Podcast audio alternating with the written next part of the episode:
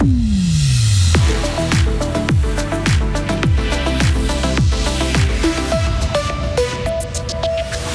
protection du climat ne sera pas encore inscrite dans la loi fribourgeoise. L'aide pour la Turquie et la Syrie s'organisent dans le canton et les brandons de Payerne reviennent en hiver. Du soleil normalement après le stratus de ce matin, maximum 2 degrés aujourd'hui. Nous sommes mercredi 8 février 2023. Bonjour Hugo Savary. Bonjour Mike, bonjour à toutes et à tous.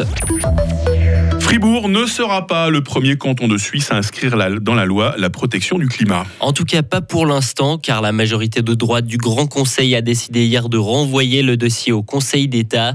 Selon l'UDC, le PLR, le PVL et le Centre, le projet n'est pas assez précis concernant les mesures à prendre pour réduire les émissions de gaz à effet de serre et leur impact financier. Pour la gauche, ce renvoi est un problème au vu de l'urgence climatique. Alexandre Berset, député vert. On se retrouve face à une coalition un peu bizarre du centre, euh, du PLR et de l'UDC qui nous disent qu'il faut encore évaluer euh, les conséquences financières de ce projet de loi. Les conséquences financières, elles sont connues. On avait déjà prévu de mettre euh, un montant de 25 millions pour la protection du climat. Ça change pas, c'est juste un prétexte en fait pour renvoyer à plus tard l'urgence climatique. C'est un déni de l'urgence climatique, clairement, pour les Verts et Alliés. Et puis, on est très déçus forcément par ce résultat. Mais ce renvoi ne remet pas en cause l'urgence climatique, selon Nicolas Colli, député UDC. Non, bien au contraire. Et puis, je dirais même qu'on va dans la bonne direction parce que avec cette loi euh, qui ne dit pas comment on parviendra à nos objectifs, on se serait donné bonne conscience. On a fait quelque chose, mais rien de concret. Nous, ce qu'on veut, c'est des mesures concrètes euh, pour avancer. Et par cette demande de renvoi, on donne l'opportunité au Conseil d'État de venir avec des mesures concrètes.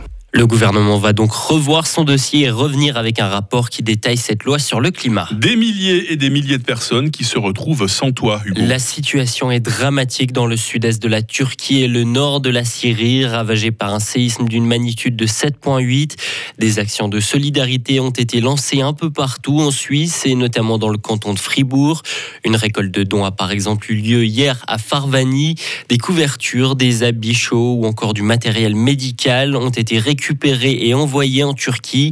Certains membres de la famille Zaklikan, à l'origine de cette action, ont aussi décidé de se rendre sur place.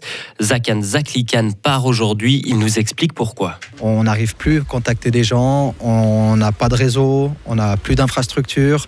Même pour accéder sur place, c'est devenu très compliqué. Donc, euh, on a besoin de moyens, on a besoin de bras et aussi pour faire le lien justement entre la Suisse, les dons et la région. Exactement, donc il faut savoir que nous, on est en train de mettre en place l'association. Euh, on aura un IBAN, donc c'est un compte qui sera en Suisse. Cet argent-là, nous, on va l'utiliser sur place. Donc on va mettre en place tout ce qui est infrastructure, c'est-à-dire tente pour que les gens puissent dormir au chaud. Parce qu'il faut savoir qu'ils sont tous à la rue, ils sont sortis en pyjama, la plupart ils n'ont même pas de veste. Eau, il n'y a pas d'eau, euh, il n'y a plus d'électricité, il n'y a plus de gaz. On va vraiment essayer de mettre dans un premier temps ceci en place. Ensuite, il y a aussi les personnes âgées dans les villages qu'on est en train de regrouper dans des maisons de village. On va aussi mettre en place de l'approvisionnement en nourriture et en eau pour ces gens-là. L'association s'appelle Help for Pasarjek. On revient plus en détail sur cette action de solidarité et la situation sur place dans notre éclairage de 7h30. Les brandons de Payarn font leur retour en hiver. Le carnaval se déroulera cette année du 24 au 27 février et non plus en avril. Les organisateurs ont présenté hier les contours de cette 128e édition et quelques nouveautés vont être apportées. Un cortège bruyant pour réveiller les habitants de la ville à 5h23 pétante avec l'aide des Guggen Music. Déjà réveillé à cette heure-là, Hugo, même pas Exactement, nous, nous, ça ne fait pas peur. Interdire la vente d'alcool en magasin une fois la nuit tombée.